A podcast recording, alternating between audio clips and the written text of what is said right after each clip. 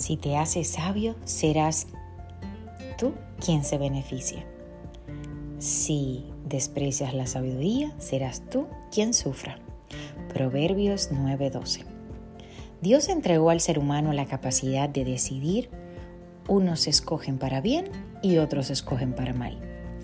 En el versículo de hoy, Salomón coloca la responsabilidad y el resultado que se obtenga en manos de nosotros.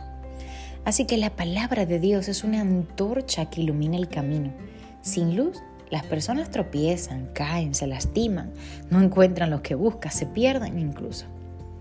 Si tú sigues las enseñanzas del Señor Jesús y te ajustas a una vida bajo las enseñanzas y las instrucciones de Él, el resultado natural será la sabiduría que te conducirá al cumplimiento del propósito de tu vida. Las personas más beneficiadas seremos tú y yo cuando nosotros nos alineemos a lo que el Señor ha decretado sobre nuestras vidas, a esa asignación que debemos cumplir.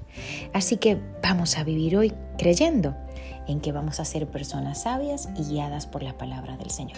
Que tengas un maravilloso día. Recuerda darle a compartir y edificar otras vidas. Que Dios te bendiga.